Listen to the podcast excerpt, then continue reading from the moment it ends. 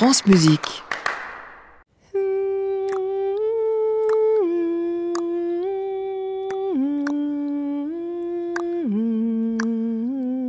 Musique non féminin.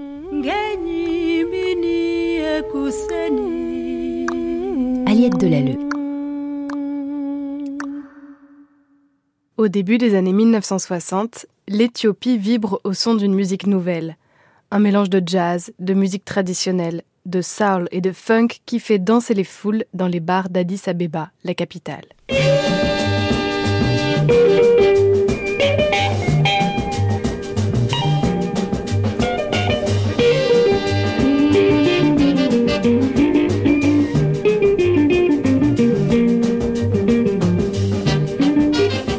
On donnera plus tard un nom à cette musique, l'Ethio Jazz.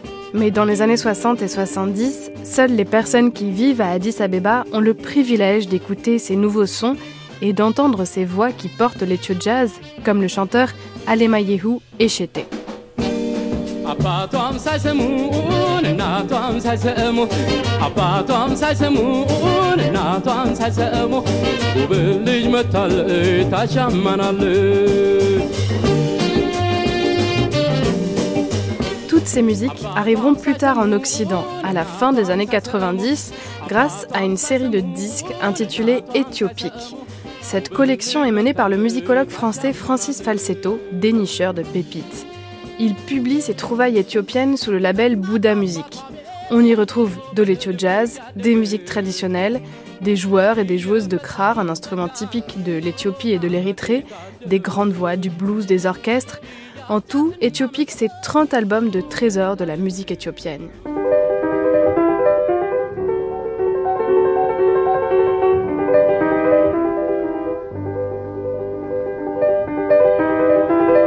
Dans cette collection, l'album numéro 21 n'est pas comme les autres. La musique que l'on y entend est inqualifiable. 16 titres de piano solo. Ce n'est ni du jazz, ni du classique, ni de la musique sacrée ou même de la musique traditionnelle. Et en même temps, c'est un peu tout cela à la fois. Sur la pochette, on voit deux photos d'une même femme. À gauche, elle est de profil sur son piano. Elle porte une longue tunique unie et une coiffe étrange. À droite, elle nous regarde. Un regard perçant. Son nom est inscrit en travers de la pochette. Emaoy Tsege Mariam Gebrou.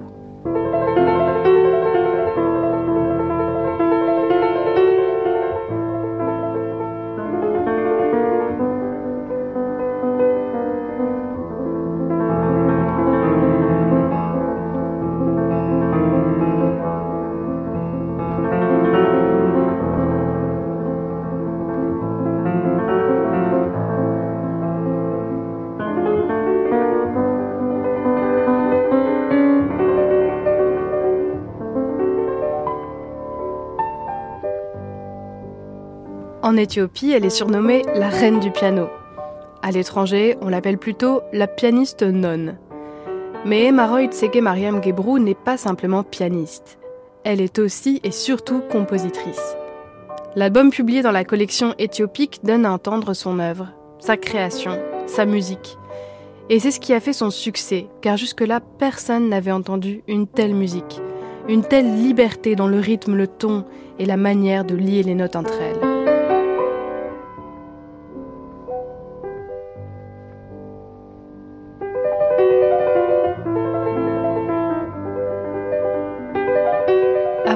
Son prénom religieux, Emaroy, la musicienne s'appelait Yehoub Dargebrou.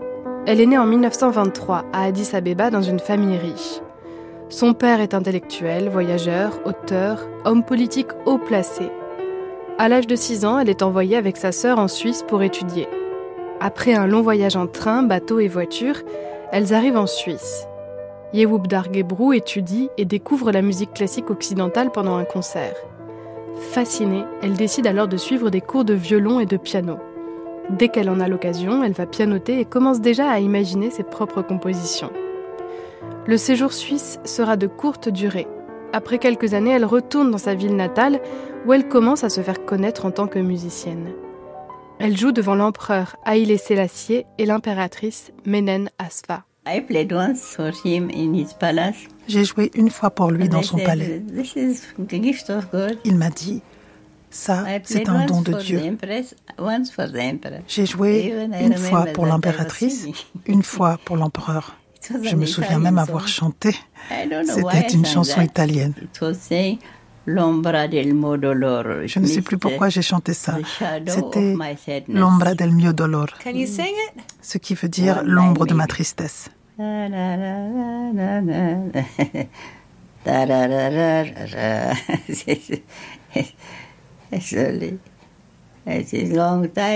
C'était il y a longtemps. Son niveau de vie, parmi les plus aisés du pays, lui accorde de nombreux privilèges. Elle conduit une voiture, possède son propre cheval et elle décroche un travail. Emma Tsege Mariam Gebrou devient la première femme à travailler en tant que secrétaire dans un ministère. Et puis tout bascule. L'Italie a concentré 260 000 hommes dans la Somalie et ira, suivant les déclarations de M. Mussolini, jusqu'au million, si elle le juge nécessaire, pour atteindre les buts qu'elle se propose, mettre fin aux fréquents incidents de frontières, obtenir diverses concessions ouvrant à ses nationaux un nouveau champ d'activité. Il suffit de jeter les yeux sur la carte pour comprendre que la décision de l'Italie n'est pas sans inquiéter d'autres puissances. Parmi ces autres puissances, l'Éthiopie est dans la cible. Les troupes mussoliniennes attaquent le pays en octobre 1935. Deux proches des Maroïdes Mariam Gebrou sont tués dans le conflit. Alors la famille décide de fuir et s'installe dans le nord de la Sardaigne. Après la guerre, Emma se retrouve au Caire, en Égypte. Là-bas, elle continue de poursuivre son rêve de musique. Le violoniste polonais Aleksander Kontorowicz lui donne des cours et tous les jours, elle pratique son violon et son piano.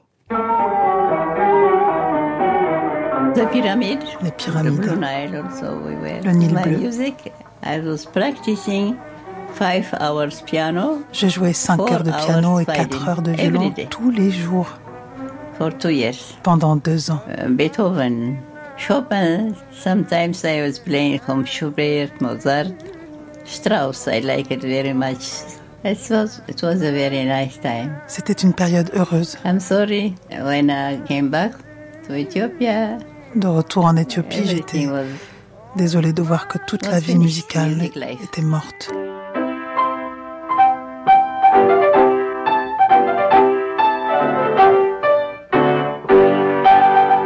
Le séjour en Égypte prend fin en 1944 quand la musicienne tombe malade. Mais elle n'abandonne pas pour autant.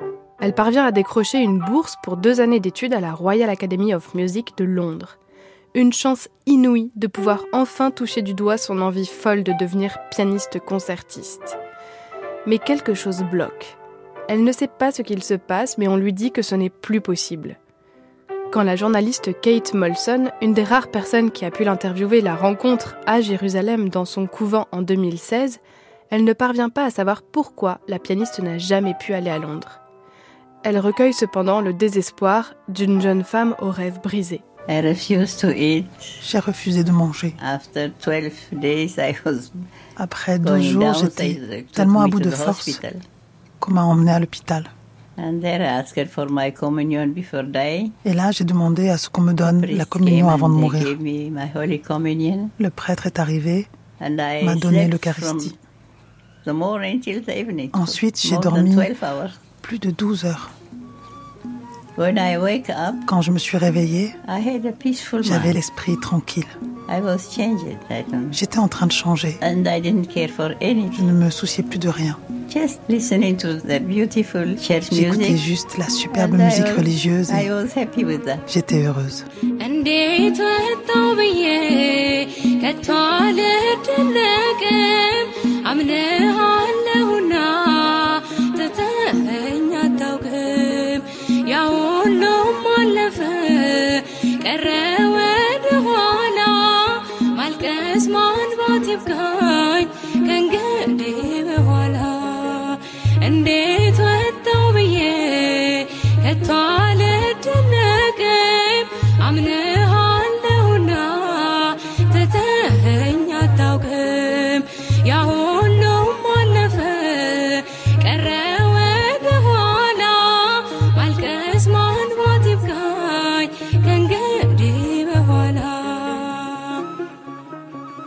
Ségué Mariam Gebrou se plonge dans les chants orthodoxes éthiopiens.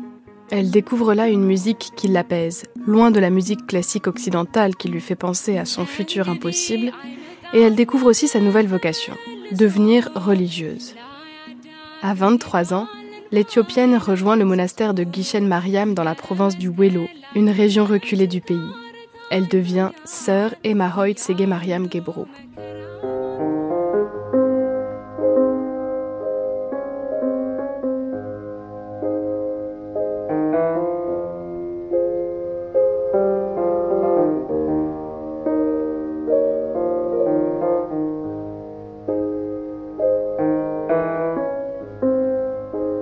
Religieuse vit pieds nus, dans un dénuement total. Il n'y a pas d'eau courante ni d'électricité dans le monastère, juste la prière et le recueillement. Il n'y a pas non plus de violon, de piano, ce qui tient Emaroy Tsege Mariam Gebrou éloignée de la musique un long moment. Jusqu'à ce qu'elle tombe malade. Trop affaiblie, elle retourne vivre chez ses parents à Addis Abeba. Et c'est là où elle replonge dans la musique. C'est à cette période qu'elle se met aussi à composer. Au début, c'est pour sa grande sœur qui fait du théâtre et qui a besoin de musique. Et puis pour elle-même. De là naissent ces étranges mélodies pour le piano. On y entend son héritage classique occidental, sa découverte des chants orthodoxes éthiopiens et d'autres influences encore qu'elle parvient à mélanger, comme si tout se rencontrait sur une même partition. L'inspiration arrive quand je suis seule. L'inspiration vient parfois aussi de mon piano. Il y a toujours une raison pour laquelle je compose. La balade des esprits, c'est un morceau qui me rappelle uh, l'invasion italienne. Trois membres de ma famille ont été tués pendant cette période. Cette musique est pour eux.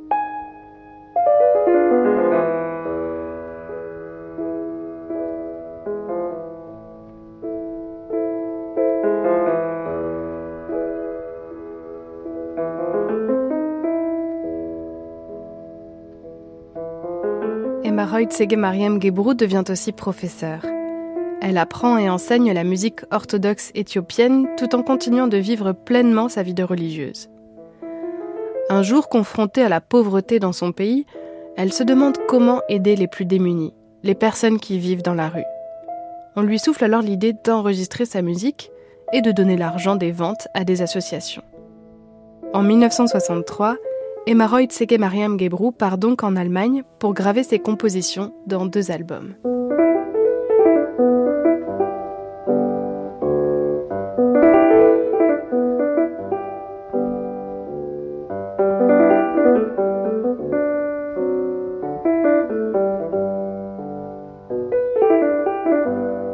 La pianiste et compositrice s'installe à Jérusalem à la fin des années 60. Comme elle parle sept langues couramment, elle devient interprète au secrétariat général de l'Église orthodoxe éthiopienne. Et à côté, elle continue de composer et d'enregistrer sa musique. Ses premiers morceaux sont des hommages à des membres de sa famille. Elle écrit pour ses frères et sœurs, pour sa mère ou ses nièces. Et quand elle ne dédie pas ses notes à des personnes de son entourage, elle les adresse à Dieu.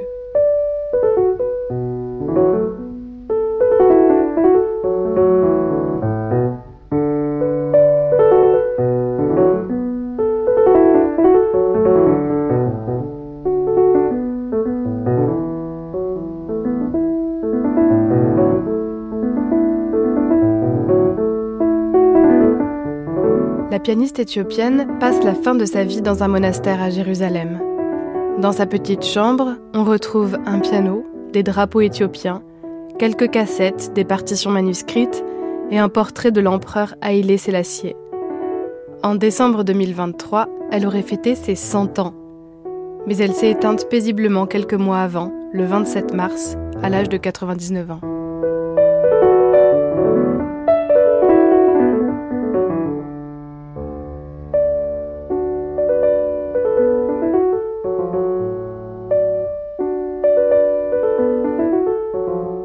Musique non féminin. Avec la voix de Sandra Nkake. Une série en partenariat avec le Centre national de la musique, à retrouver en podcast sur le site de France Musique et sur l'application Radio France.